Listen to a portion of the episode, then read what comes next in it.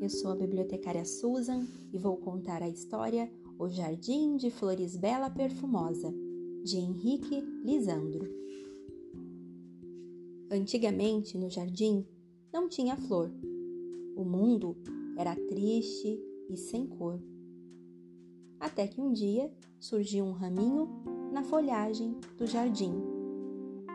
O raminho cresceu e virou broto.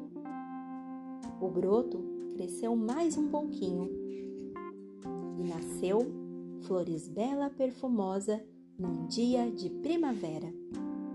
Flores Bela Perfumosa era a beleza da borboleta, a doçura da abelha, um tesouro pro besouro e a melhor amiga da formiga. Com Flores Bela no jardim, o mundo era mais alegre e bonito.